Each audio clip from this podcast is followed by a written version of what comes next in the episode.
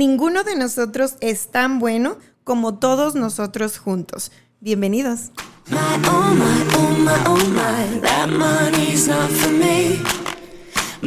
my, I don't gotta hit the lotto cause I got a lot of love for free. I keep it simple.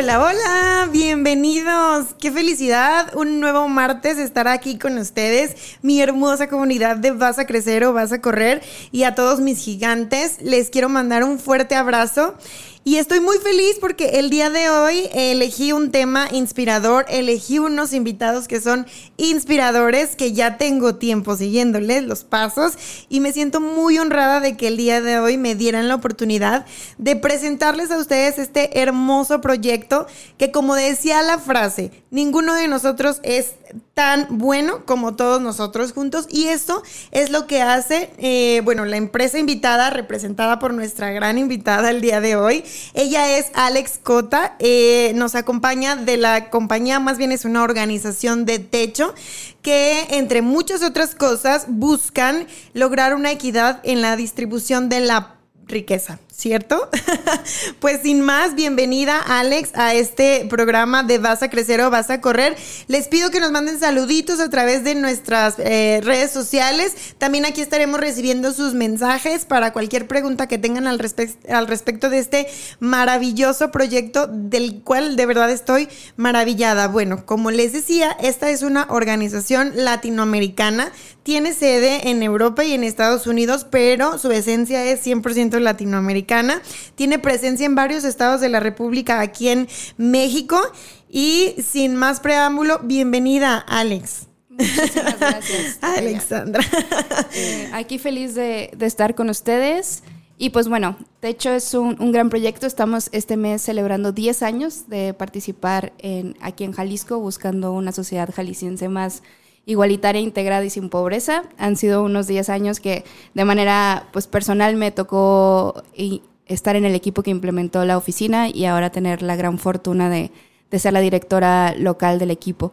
Y pues sí, tenemos presencia también en otros seis estados de la República, en Oaxaca, en Puebla, en Querétaro, en el Estado de México, en Ciudad de México, en Nuevo León y aquí en Jalisco. Y vi que también tienen presencia en Chile, en... Son 18 países de Latinoamérica. 18.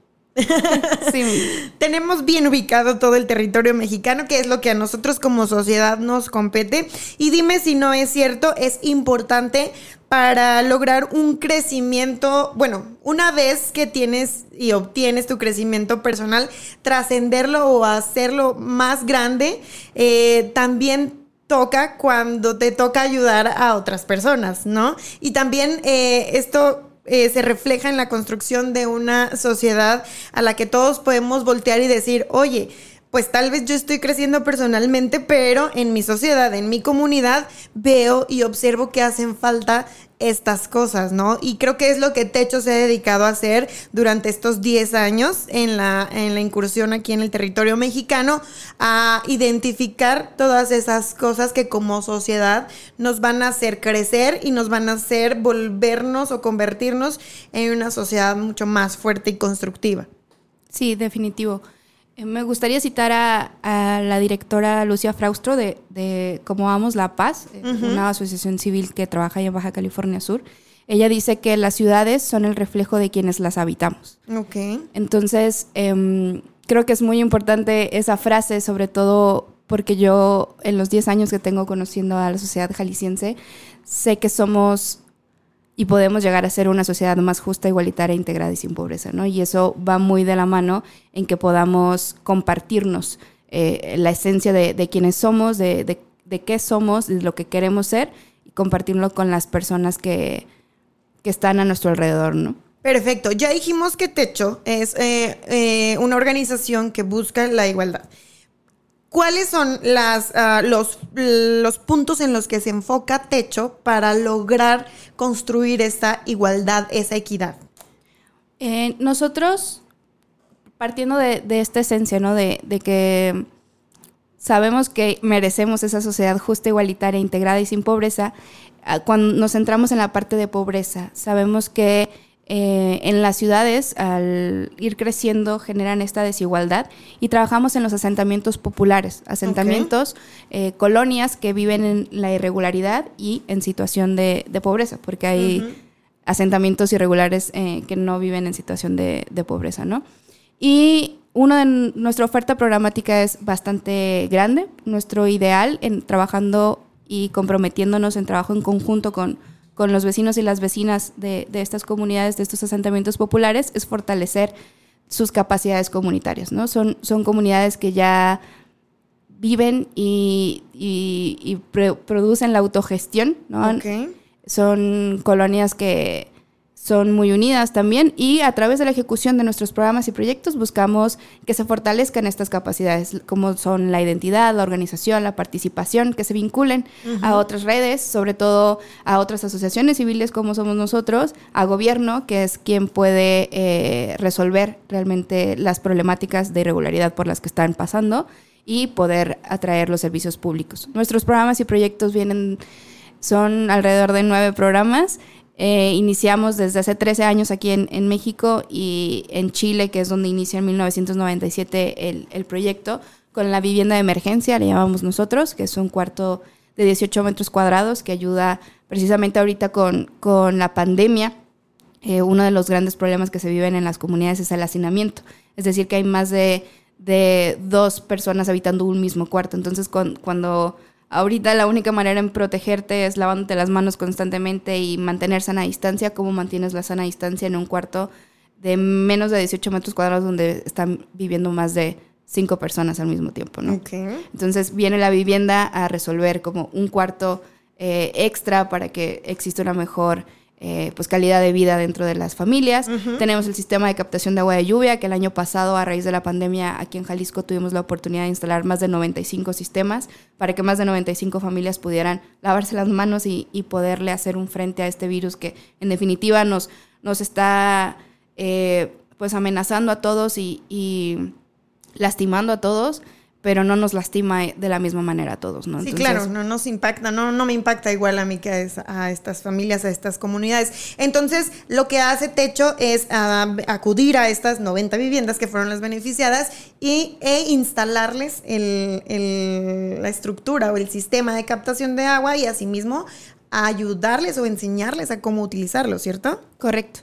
Para este en específico estos 95 sistemas em, que fueron el año pasado y donde también las voluntades eh, pues teníamos el riesgo de, asistir, se contrataron a dos personas, eh, fueron en tres colonias, en Lomas de la Primavera, Lomas de Tezistán y en Ampliación Reilete, donde estuvimos haciendo estas instalaciones, y se contrataron a una vecina y a un vecino, a una pareja de vecinos. Ellos se capacitaron con Isla Urbana Em, y, ellos estuvieron con sus vecinos haciendo las, las instalaciones. Y ah, ahora, entonces ellos replicaron como la instalación del sistema de captación de agua. Correcto, estuvieron eh, contratados como un mes y todos los días hacían, conocían a, a, un, a una familia de su misma comunidad, les instalaban el sistema, a cómo usarlo y también le daban el seguimiento de que estuviera pues usándose de la manera más oportuna. Y otra cosa importante de todos los programas y proyectos es que las, las familias pagan alrededor del 5% del valor total del proyecto y hay un compromiso de trabajo de horas comunitarias. Ah, ok. Adicional a pagar a este 5%, que me imagino que ahí es donde radica el valor al final del día, ¿no? Porque si le regalas algo a alguien, pues no, no existe ese valor de cuidarlo, de eh, llevarlo todos los días. Me imagino que esa es la intención. Ya tú me lo explicarás muy bien y más a profundidad adelante. Entonces tienen el 5% adicional, hay que pagar estas horas de trabajo comunitario. Sí, de trabajo comunitario. Y la verdad es que las, las horas de trabajo comunitario es un ejercicio sobre todo para conocerse mejor entre vecinos, ¿no? Eh, las familias y los pobladores, eh, todos en general tenemos jornadas más muy largas de trabajo, ¿no? De, alrededor de más de ocho horas constantemente. ¿Y en qué momento te, te, sientas a preguntar cómo está tu vecino, quién es tu vecino, cómo lo conoces, ¿no? Entonces, generando estas dinámicas de encuentro es donde eh, pues se va generando e-, esa comunidad, esa identidad ese sentirte orgulloso de que en tu calle viva Doña María al igual que tú y la calle esté limpia, ¿no? Que son una de las actividades que, se hacen para cumplir con, tus horas, es la limpieza, por ejemplo, de calles. Eso fue un ejercicio de la comunidad de ampliación Reilete. Y hablando pues en específico de, esto compromiso, ¿no? Entonces todos, todos los derechos todos los derechos humanos eh, requieren también obligaciones. Claro. Entonces, si estamos trabajando por mejorar nuestra calidad de vida, implica que trabajemos en conjunto, ya sea con el 5% de nuestras horas comunitarias, trabajando para construir junto con los voluntarios y las voluntarias tu vivienda. Todo, como decía la frase al inicio, pues involucra siempre compromiso y, y esa reciprocidad constante. Perfecto. ¿Y cuál es otro de los programas que nos ofrece Techo o que le ofrece Techo a nuestra sociedad? Eh, también en, las comunidades trabajamos con baños con biodigestor, precisamente porque el drenaje y el alcantarillado es uno de los servicios públicos eh, más vulnerados en los asentamientos populares. Em, también tenemos programas de educación, el fortalecimiento escolar. Buscamos que la deserción de los niños y las niñas eh, no sea un problema en las comunidades como sí, los, sí lo es para sus padres.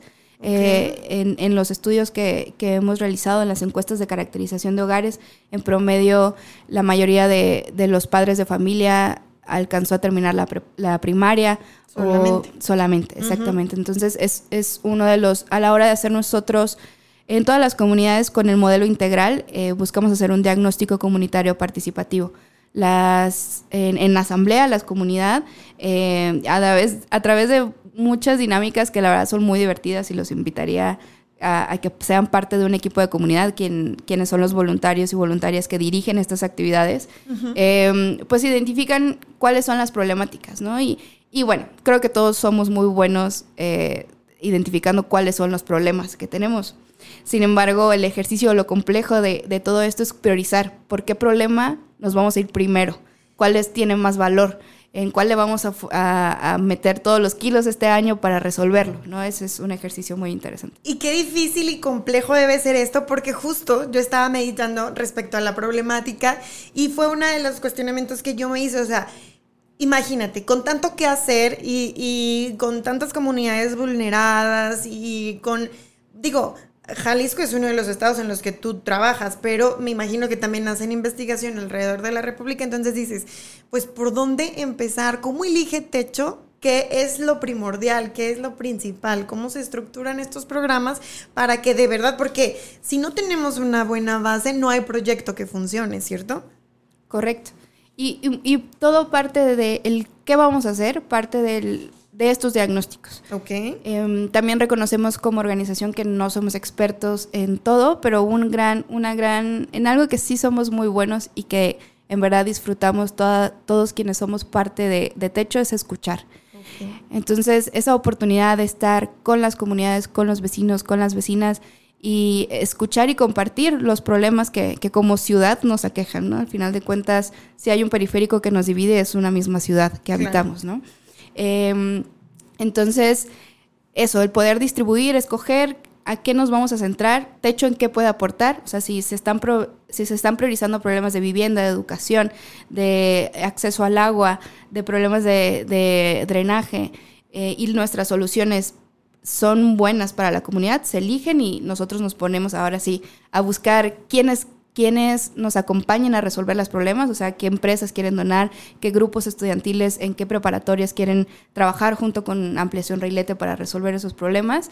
Y si no, buscamos qué otras asociaciones son los expertos en esos problemas para que sepan eh, que está esta comunidad organizada con intención de resolver ese problema para que se acerquen y puedan acompañar a la comunidad en resolverlos. Perfecto. Y continuando con las problemáticas o los programas que ustedes abordan, dijimos de la deserción de... Deserción escolar. La deserción escolar. ¿Qué, otra, eh, qué otro programa eh, tienen o influyen ustedes, ofrecen?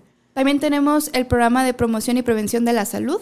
Ese, pues, sobre todo en, en cuestión de salud comunitaria, en cómo cosas que todos sabemos, pero a veces por la misma, muchas dinámicas le perdemos el valor o, se nos olvida realizar. Es un taller de un, de un semestre que busca eh, que nos capacitemos, los pobladores en específico, en, cómo tener una comunidad saludable, familia, eh, nutrición, temas como muy generales. Y buscamos también aliarnos con, eh, con algún sistema ya sea con la Cruz Roja o demás, para que nos hagan una jornada de salud y que vaya a las comunidades porque están sistema de salud pública. Exactamente.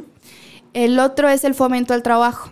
Eh, es identificar si, si, uno de los problemas priorizados en, el diagnóstico es sobre todo la cuestión de ingresos, que viene muy asociada también a, la parte de, la escolaridad de, los adultos en, la comunidad.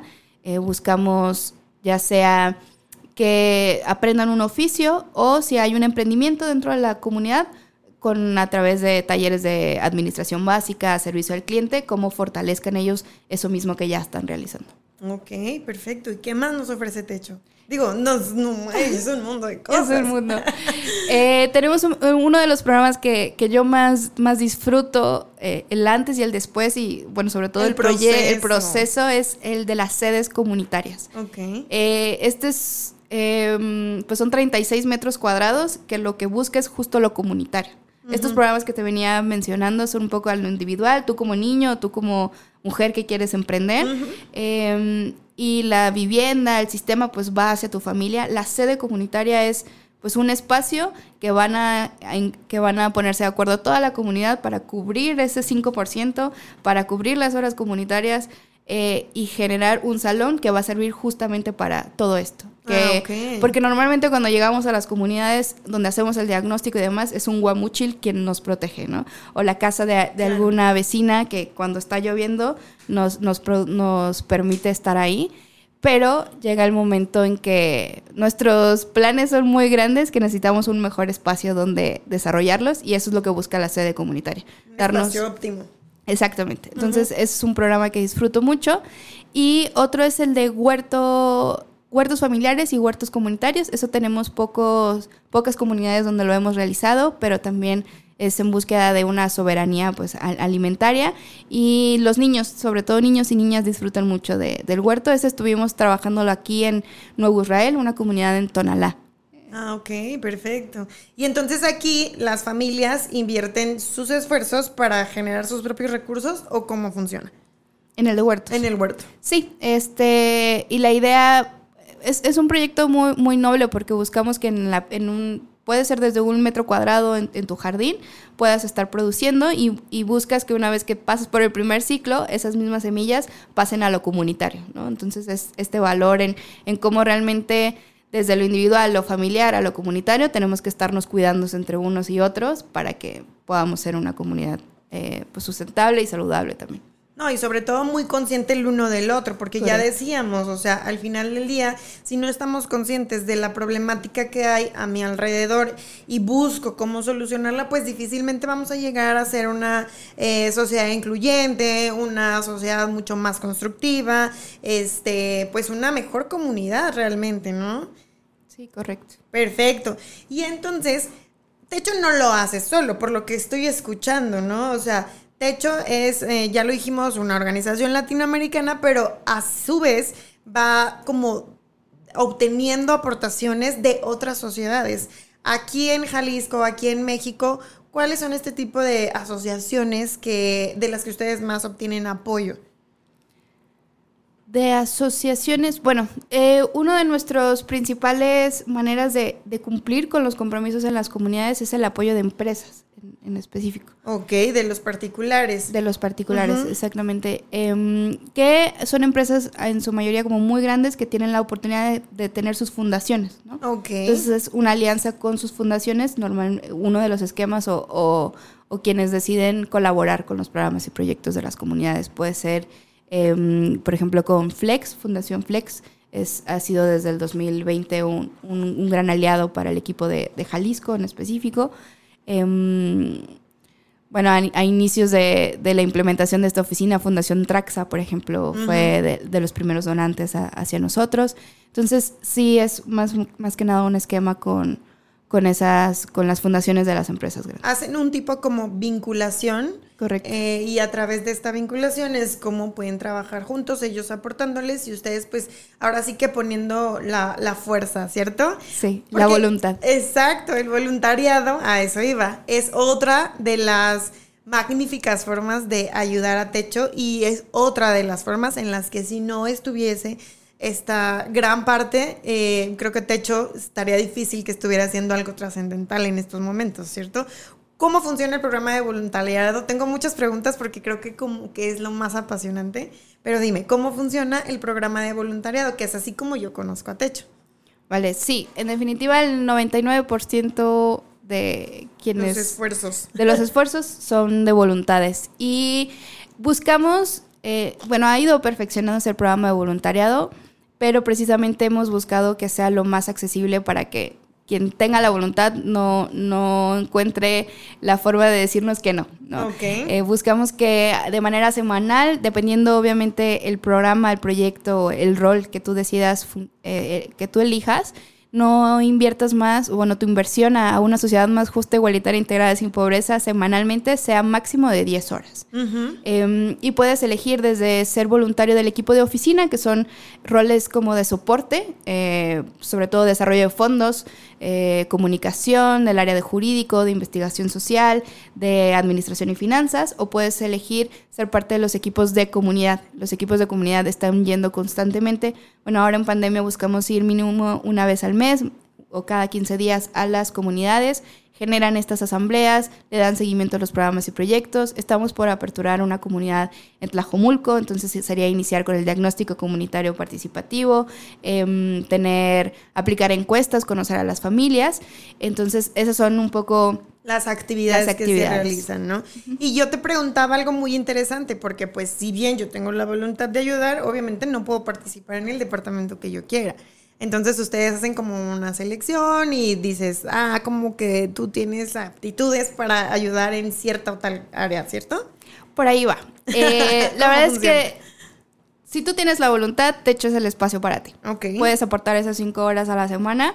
Eh, el primer paso es asistir al día uno. Le llamamos a, una sesión informativa donde te platicamos cuáles son nuestros valores, cuál es nuestra propuesta, por qué decidimos destinar nuestros esfuerzos, nuestra voluntad en los asentamientos populares eh, ¿qué, vas a aprender tú de, a través de tu, de tu proceso y de tu trayectoria en techo. Y te damos las vacantes, cuáles son los lugares en donde, donde nos hacen falta eh, pues esa voluntad y eso que tú puedes aportar. Y una vez que te damos esas opciones, ya viene el siguiente paso, tú decides en dónde quieres estar. Mandas una carta a tu, a tu yo del futuro, es decir, una vez si elegiste, por ejemplo, ser parte del programa de fortalecimiento escolar, sabes que un año después ya conociste mínimo a cinco niños que, y les apoyaste a que dejar la escuela no fuera una buena idea. Eh, entonces, ¿qué, vas, ¿qué va a hacer Ale después de un año? Entonces te vas a escribir esa carta de Ale un año después de haber conocido a cinco niños de la comunidad de Lomas de Tezistán eh, y nos la mandas. Entonces ya eso se lo mandamos a nuestro a la coordinadora de, del programa en esa comunidad y ella revisa entre todos los postulantes cuál es ah, en, esa carta pues a quién identificamos dónde está la persona que está segura que su trayecto por techo la va a transformar porque eso es lo que necesitamos, ¿no?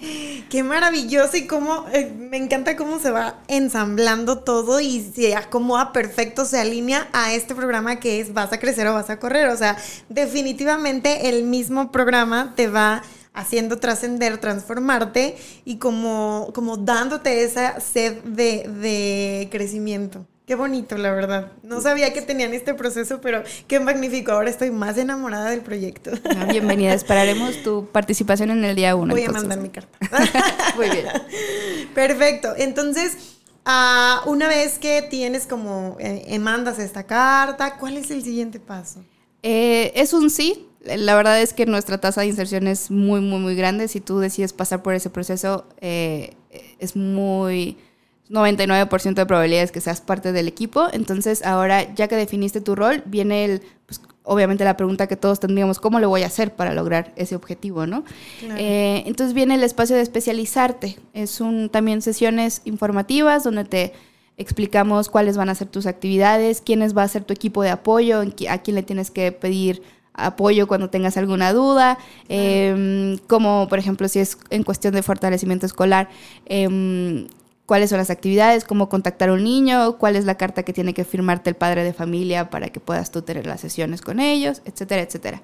Y pues es un acompañamiento, una vez que te que pasas por esta eh, capacitación, pues es un acompañamiento constante de manera mensual para que darte ese seguimiento de cómo te sientes con tus actividades, si vas bien. Obviamente hay una comunicación directa, pero de manera formal es mínimo una vez al mes estarte reuniendo con tu equipo de trabajo para darte ese seguimiento en, tus actividades. ¿Y cómo Techo llega a miles de jóvenes, al menos aquí en Jalisco? A, a, través de qué programas tú tocas las puertas para que se vuelvan al voluntariado? Uno de nuestros programas, como sobre todo del 2020 para acá, eh, más importante es el de grupos estudiantiles. Eh, hemos tenido un crecimiento y un acercamiento y a preparatoria, sobre todo, buscando que dentro de cada prepa se genere este grupo estudiantil, un grupo estudiantil que se llame Techo, donde todo aquel que tenga la voluntad de, de construir una sociedad más justa, igualitaria y sin pobreza desde los 16 años pueda ser parte. ¿Y actualmente lo hacen solamente en, en, las instituciones públicas o también privadas? También privadas. La mayoría son privadas, de hecho. Ok, para que todos los directores de escuela que nos estén escuchando paren oreja y pueden implementar este programa. O sea, después del corte, que falta poquito, vamos a ver cuáles son los beneficios que se obtienen al final del día, ¿no? Digo, ya sabemos, pero son más que obvios, pero sí específicamente, o sea, cuál, cuál fue el cambio que tú lograste ver en tal o cual este eh, grupo de, adolescentes, ¿no? Esa transición. Y tú la experimentaste personalmente. Definitivo. Entonces, van a, las universidades, van a las preparatorias y les hacen la invitación. ¿Cómo funciona? Sí, eh, tenemos un acercamiento primero con, un directivo, con un maestro asesor que decida confiar en el proyecto para que nos dé la oportunidad de, estar, de entablar la conversación con, con los alumnos y las alumnas.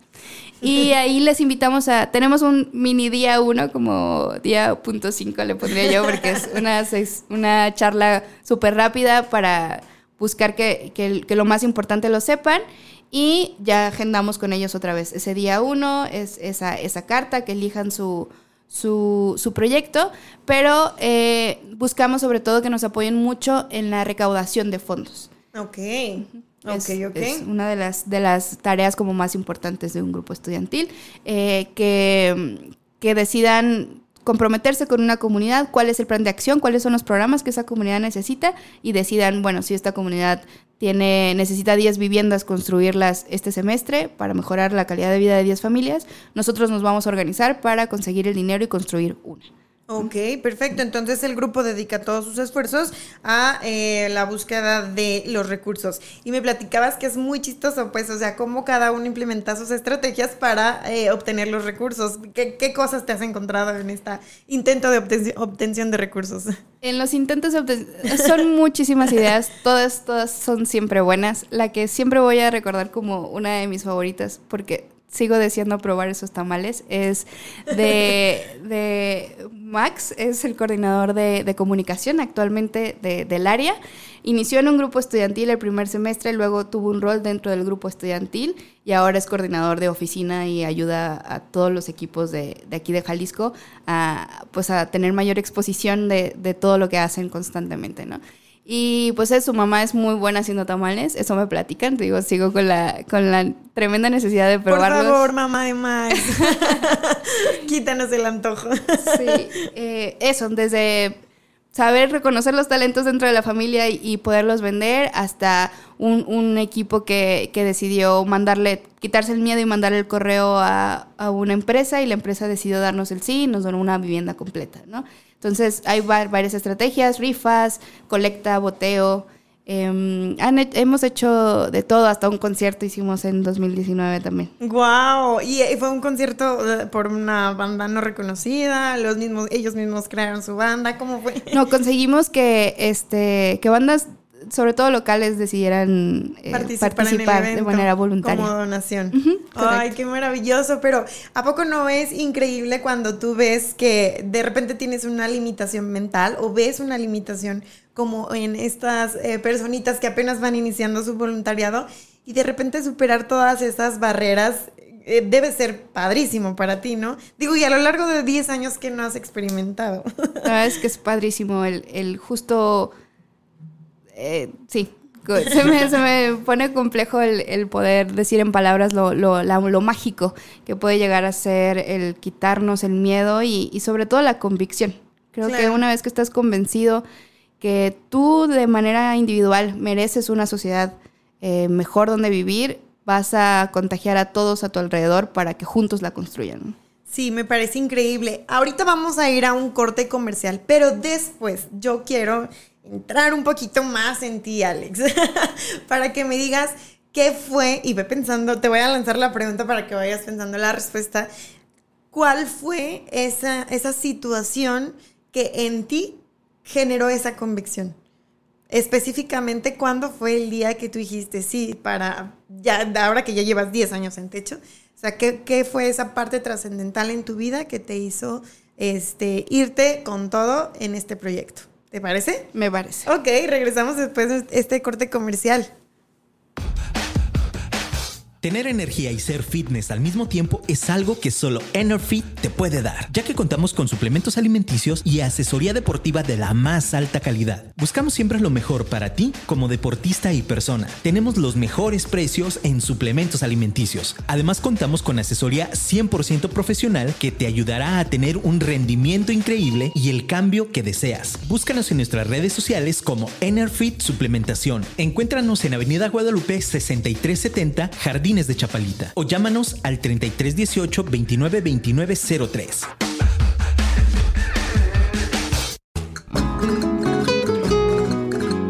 Ronda Cocina Española es un lugar para degustar lo mejor de España y su cultura, con una increíble variedad de comida española acompañada de un buen vino y bocadillos. Además podrás gozar de increíbles eventos de flamenco mientras disfrutas un momento agradable en compañía de tu familia o amigos. Estamos en calle Justo Sierra 2047, Colonia Ladrón de Guevara, en Guadalajara. Haz tu reservación al 3323 03 3019. Viajes Lili, brindamos a cada uno de nuestros clientes experiencias extraordinarias a destinos inimaginables. Tenemos el compromiso, la pasión y la determinación para hacer de tu sueño de viajar una realidad, ofreciéndote las mejores tarifas a los destinos más variados.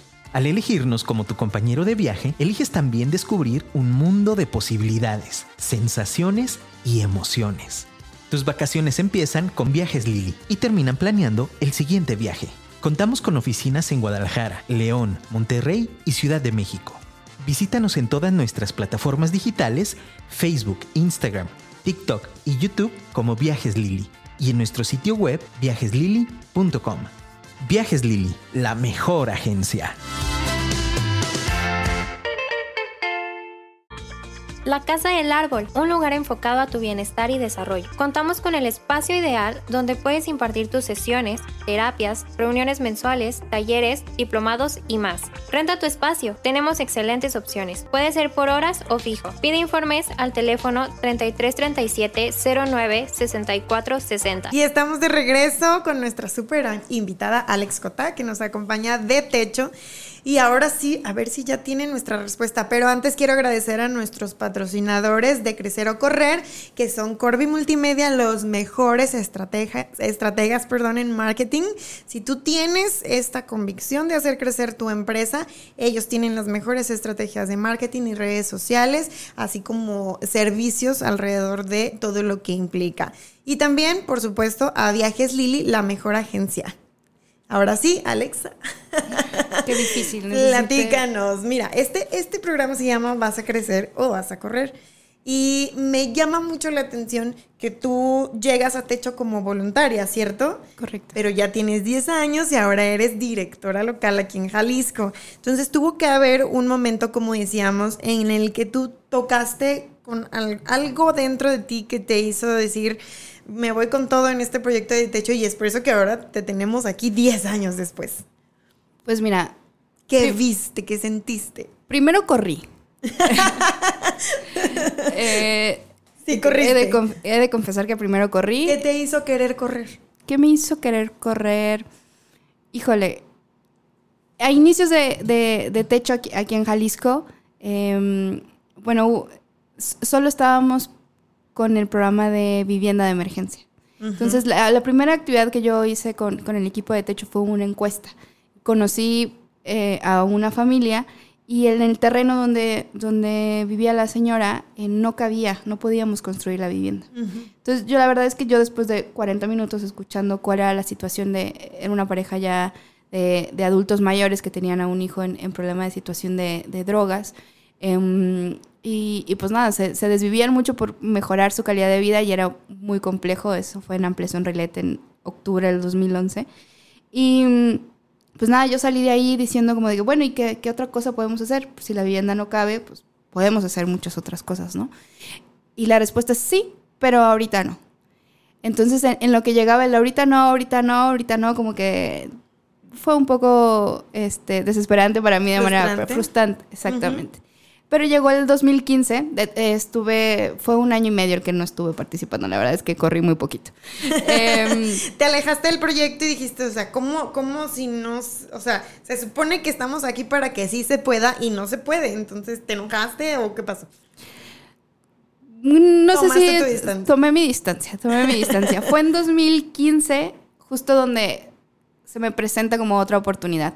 Inician los equipos de comunidad Em, son los equipos de comunidad, que es una, ahora una apuesta y un compromiso a que eso, a que vamos a garantizar que sí se pueda, pero para que sí se pueda necesitamos un compromiso y el compromiso principal de las voluntades estando en el territorio y obviamente de los pobladores que quieran estar ahí también, ¿no? y, trabajo en equipo.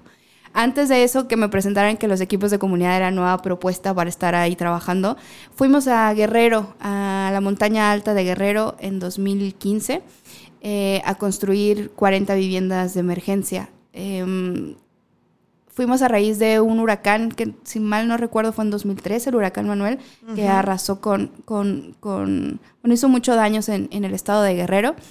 Y Ahí este, necesitamos ser 400, fuimos alrededor de 170 personas nada más, porque cuatro meses antes de, hacer esa construcción fue el evento de los desaparecidos, los 43 desaparecidos en Ayotzinapa.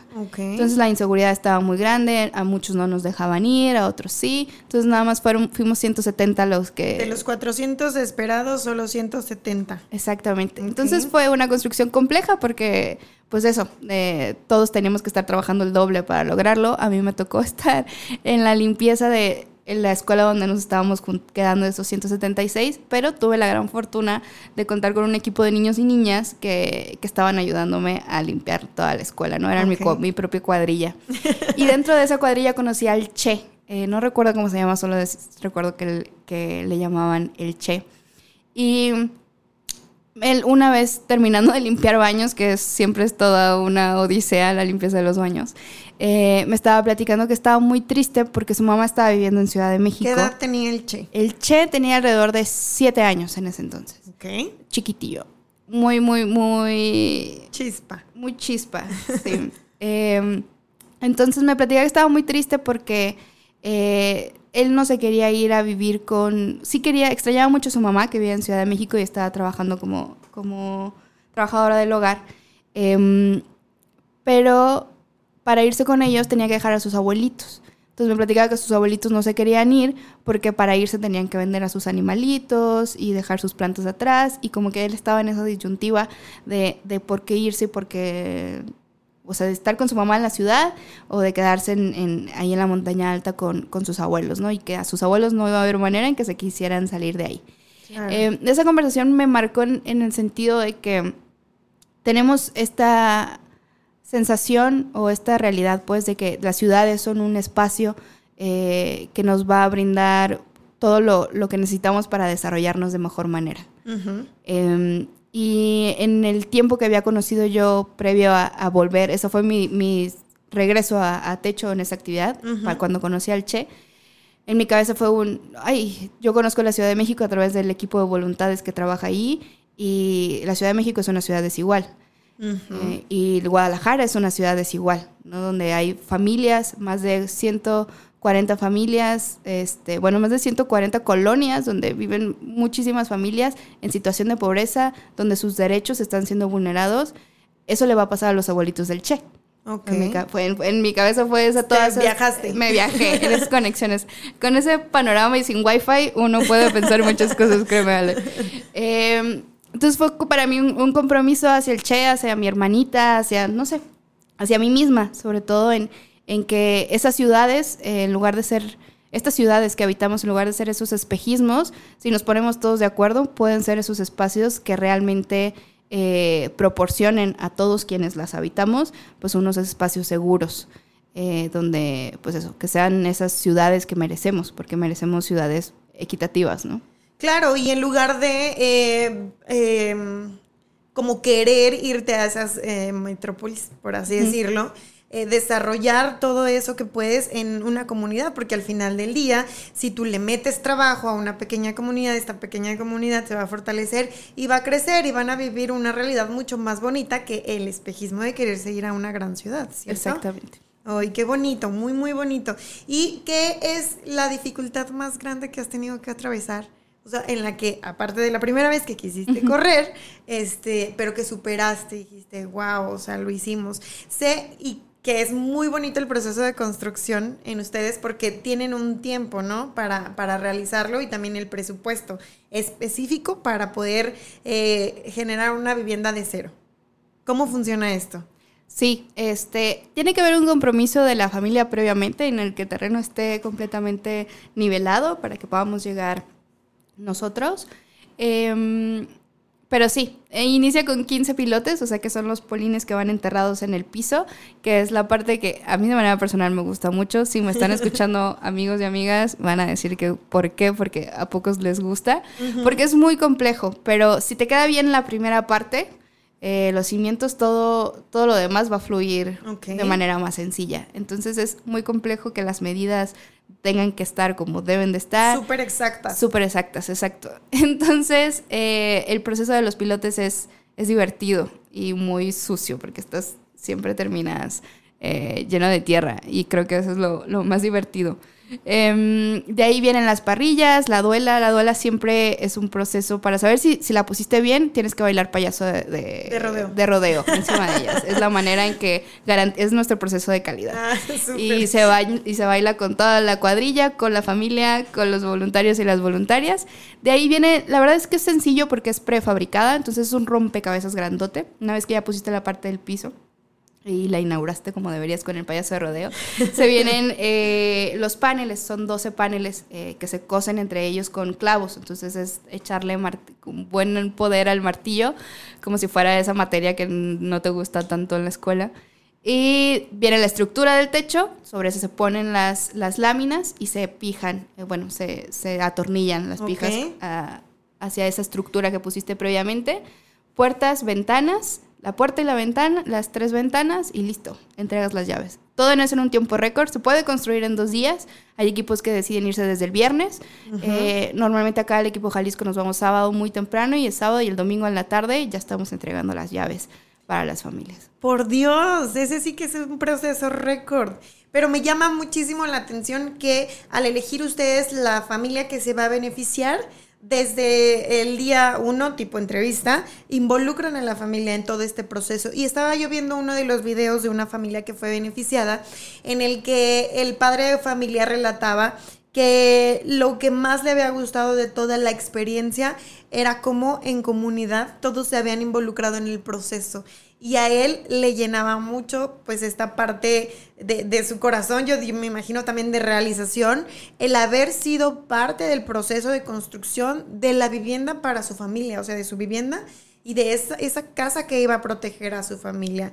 Y el cómo bien alcancé a percibir en el video, padrísimo, como la cuadrilla, que es eh, las voluntades, se involucran también con la familia. Y decía la señora, yo no sé cocinar muy bien, pero yo espero que mi comida les guste, ¿no? O sea, como también la madre de familia, se, se te digo, convergen como todos estos eh, magníficos sentimientos eh, al momento de estarse beneficiando los unos de los otros, porque al final del día a ustedes como voluntarios les hace crecer como esta parte trascendental eh, humana y pues a ellos obviamente el beneficio directo de obtener una mejor calidad de vida.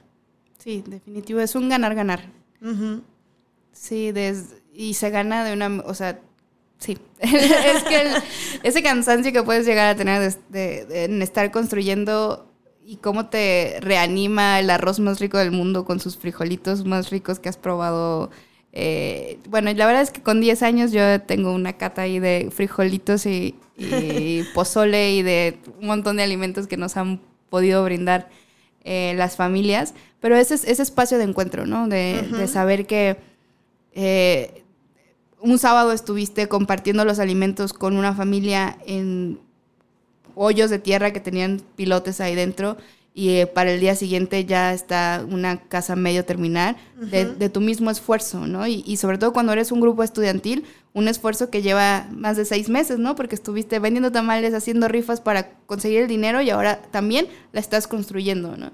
Y ese ese agradecimiento que hay por parte de, de la familia y sobre todo un compromiso, ¿no? Porque una vez que la familia sabe todo el esfuerzo que tú hiciste como cuadrilla para llegar a ese momento, es un compromiso que se afirma de la voy a cuidar, obviamente la, la- la- la vivienda y la vamos a disfrutar, pero también es ese compromiso de qué voy a hacer ahora yo por mi comunidad. Entonces hay vecinos que aparte de estas jornadas de limpieza, construyen junto con nosotros, se van a la siguiente cuadrilla a construir la vivienda. Entonces en tres meses más eh, van ahora ellos como voluntarios a construir la vivienda de su vecino, de su vecina, ¿no? Entonces se va generando toda esta red eh, Exacto. bastante necesaria y bastante mágica. Y que ahora ya es bastante amplia, afortunadamente. ¿Cuáles son los objetivos de Techo? Bueno, antes de eso me gustaría mencionar que han estado y participado en apoyo en las más grandes catástrofes que ha padecido el país. Vi también este cuando sucedió lo de, ah, creo que fue el sismo de la Ciudad de México, que también estuvieron apoyando todas las cuadrillas de techo y cómo fue súper importante todo el apoyo que brindaron a la comunidad, sobre todo para el movimiento de los escombros y todo eso. Entonces, me encanta como esa parte humana de estar presente, no solamente en su causa, sino que en todo lo, ser conscientes de todo lo que pasa en nuestra sociedad, pues, y en cómo eh, las formas de ayudar son muchísimas. No nada más es construirle una casa a una familia, sino que son otras, otras, eh, muchas formas que complementan esta construcción de esta sociedad a la que pues todos soñamos llegar algún día, ¿no? Sí, definitivo. También estuvimos ahora a inicios de año en Tabasco por las inundaciones, construyendo 10 viviendas. Eh, sí, somos atentos a las emergencias y, y sobre todo la convicción, pues, de... eh, a mí, en, en- sobre todo en 2017, con los sismos también en, en Oaxaca y en, en Ciudad de México, pudimos ir a Morelos, por ejemplo, ahí no hay una oficina implementada, pero fuimos a Morelos a construir. A Oaxaca, a raíz de, de, esa co- de esas construcciones, eh, se implementó la oficina ahora ya y estamos ahora trabajando de manera permanente. El, el saber que, que pues, es- la solidaridad es uno de nuestros valores también como organización eh, y compartir nuestros saberes, nuestros talentos con, pues, con todos, independientemente de vivamos ahí o no, pues es una manera de, de ser siempre solidarios. Ok, perfecto. Entonces ahora sí, hablemos cuál es la visión de techo, de, no sé, de aquí a 5, 10 años, qué es lo que estamos buscando, qué es lo que queremos fomentar.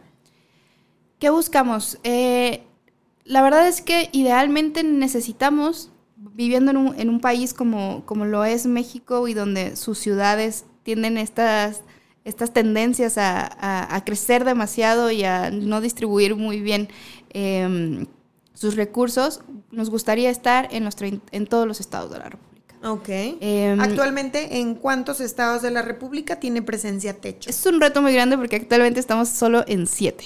Oh, por Dios, 10 Sí. años y solo llevamos 7. 13 años. Ah, en 13 ya en México, México. En México 13 años y solo llevamos 7, creo que 14 ya eh, años. Em, entonces sí es un reto bastante grande, pero creo que, y estos, estas siete regiones donde estamos ahorita sucedieron y existen y, y- y seguirán por la convicción de quienes las habitan y quienes deciden ser parte del equipo de techo, ¿no? Entonces, si alguien nos está escuchando y sabe que hay asentamientos populares en, en su ciudad, eh, y es Vulnerable sobre todo. sobre todo donde, donde se puede mejorar la calidad de vida de quienes las habitan. Levanten la mano, escríbanos por Instagram y encontraremos la manera en que, en que podamos estar ahí. Necesitamos empresas socialmente responsables, voluntades dispuestas a trabajar y pobladores convencidos de que su calidad de vida se puede mejorar. Teniendo esas tres cosas, Techo puede estar ahí. Ok, y dentro de la investigación que han realizado, eh, de manera inmediata, ¿cuál es uno de los estados más vulnerables en los que les gustaría tener presencia ustedes como techo? De manera inmediata quisiéramos estar en Tijuana, en específico en la Baja California. Ok, ¿qué zona de Baja California? En Baja California, en lugar de estar en su capital, que es Mexicali, nos gustaría estar en Tijuana. Ok, pues a toda nuestra gente de Tijuana que nos está escuchando, estoy segura que por ahí hay más de voluntades, de muchas voluntades de las que se han encontrado, buenos corazones, buenos samaritanos, gente preocupada realmente por la sociedad en la que habita y por querer mejorar eh, esos espacios y que construyamos una sociedad más digna, más eh, equitativa. Si nos están escuchando, ya saben, contacten a Techo por medio de sus redes sociales, que es un estado, es un, es un área que realmente necesita ayuda. ¿Qué más podemos hacer? Como nosotros, ya nos dijiste, obviamente el voluntariado, nos podemos acercar a Techo, pero pues también, ¿qué beneficio? ¿Tienen beneficio las empresas que aportan a Techo? Sí, eh, en primera puede, puede tu equipo de, trabajo ser parte de, esta experiencia que, que, comentábamos de bailar payaso de rodeo a la hora de construir la vivienda. sí, sí quiero. Em, y también pues tenemos la fortuna de, de ser donataria autorizada. En todo caso, tú como empresa podrías recibir como eh, e, este beneficio este fiscal. Este beneficio fiscal, exactamente. Pero el, verdadero beneficio es saberte parte de la construcción de una sociedad más justa, igualitaria, integrada y sin pobreza, y que tu equipo de colaboradores pudo construir una vivienda. Eso habla mucho de coordinación de equipo también, ¿no? Entonces, ser parte de una cuadrilla o garantizar que un equipo de, de, voluntades, de jóvenes de preparatoria, de universidad o ya trabajadores tuvieron la oportunidad de hacerlo, creo que eso también eh, pues es un gran ganar-ganar a ti, tú como empresa. Claro, y, también como, como persona individual en tu vida, digo, no necesitas tener una empresa para también mover como voluntades, necesitas únicamente la convicción de querer cambiar eh, de transformar tu entorno. Entonces, si nos estás escuchando y te mueve esta causa o te mueve el construir una sociedad, acércate a Techo y convence a todos a tu alrededor para que este proyecto pueda seguir creciendo en amor y en magia, como lo dijiste tan bonito hace rato. ¿Cuál es el mayor reto que enfrenta Techo? Mm, uno de los, con la pandemia, en definitiva, el permanecer. Creo que mm, eh, espérennos en las calles este 23 y 24 de octubre. Estaremos boteando todo el equipo en algunos puntos importantes de, la ciudad. La sostenibilidad en verdad es, un, es un reto inmediato e importante, pero creo que nuestro mayor, mayor reto siempre será que más gente decida sumarse a la causa. Entonces, 23 y 24 de octubre tendremos a, sí, ¿verdad? Sí, una colecta. Tendremos una colecta aquí en Jalisco o va a ser a nivel nacional? A nivel nacional. Ok, tendremos una colecta a nivel nacional por parte de Techo para que, bueno, puedan participar donando directamente y sumándose a la causa. También podemos ir y decir, ah, pues yo quiero votar por Techo. ¿Se vale? Se vale, se vale. Ah, perfecto. Entonces ya lo saben, búsquenlos en las redes sociales. Y ya dijimos cuál es el mayor reto, ya dijimos cómo podemos este, aportar y sumarnos al proyecto. Y ya para finalizar y de una manera muy personal, Alexa, ¿qué fue lo que te hizo decir yo me quedo en techo para hasta el día de hoy? ¿Qué es lo que te mantiene en el proyecto? ¿Y qué es lo que tú encuentras que te hace crecer, que alimenta ese crecimiento en ti? Me tiene sigo en techo gracias a quienes conformamos techo. Ok. Em, en definitiva, yo no soy la misma persona de hace 10 años que, inició con el proyecto. He aprendido de muchísimas personas, de muchísimas personas. Eh, y creo que esa oportunidad de, ser parte de esta escuela de vida, de una familia, realmente como, como podemos ser las techeras, los techeros. Saludos. Saludos a todos por, todo el aprendizaje y, la oportunidad de compartir y compartirnos. Creo que eh, eso, se aprende desde el niño que es parte del programa de fortalecimiento escolar hasta la señora que es parte de la asamblea y nos está diciendo por dónde ir. Eh, bueno, creo que es las personas. Creo que me, me convence eh, el mantenerme en, esta parte, del, en este equipo, por las personas que nos conforman. Somos una gran comunidad em, que, siempre está. ¿Y tienes un sueño por cumplir en techo? Algo que quieras ver, que imagines, que digas, híjole, cuando yo vea esto, ya. híjole, Mm, pues les comentaba al inicio, pero creo que ustedes no, yo soy de la Baja Sur em, y en Cabo San Lucas también necesitamos techo. Entonces creo que algo que me gustaría mucho a mí de manera personal es saber que una organización, una comunidad en la que confío, eh, en la que he sido parte durante tanto tiempo, tiene la oportunidad de, de apoyar a, pues a una sociedad que tanto lo necesita también como la subcaliforniana. Ah, muy bien, muy bonito. Perfecto, pues mira, yo por mi parte acepto el reto techo, acepto la invitación y pongo mi voluntad en sus manos, pongo mi voluntad en techo para ser partícipe de este programa que la verdad es que suena bastante interesante, suena bastante inspirador y si hay algo que yo busco en mi vida es inspiración. Y también quiero uh, extenderle la invitación a toda nuestra comunidad de Vas a Crecer o Vas a Correr. Muchos nos escuchan a distancia, nos escuchan en toda Latinoamérica, este, nos escuchan escuchan en Estados Unidos. Hay muchísimas formas de aportar, de sumarse a este proyecto. Ya nos los dijo todas aquí Alex J. Y el reto para mis familiares más cercanos, para pues, obviamente son los que más me escuchan, también extenderles y lanzarles este reto de si van a crecer o van a correr con techo. ¿Sí o no? Entonces, a mi sobrino Emiliano, que le encanta la construcción, él tiene 12, 13 años, entonces también invitarlo a que se venga para que sepa lo que es construir una vivienda para una familia que realmente lo necesita y a todos ustedes extenderles nuestra invitación a Techo. Alexa, por favor, despídete en nuestro auditorio y queremos agradecerte por haber compartido tu tiempo, tu valioso tiempo para venir a hablar de este gran proyecto que es Techo. Muchas gracias, Ale, por la invitación. Eh, te veremos pronto ahí construyendo esa vivienda, ahora en septiembre, esperemos.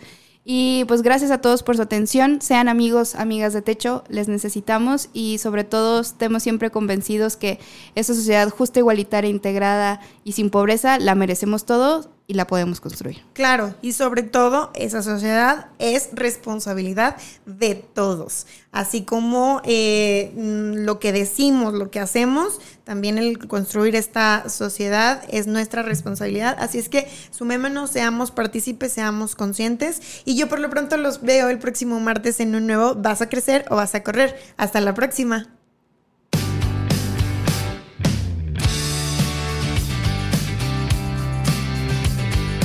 Hemos llegado al final. No te pierdas el próximo episodio el martes a las 11 de la mañana.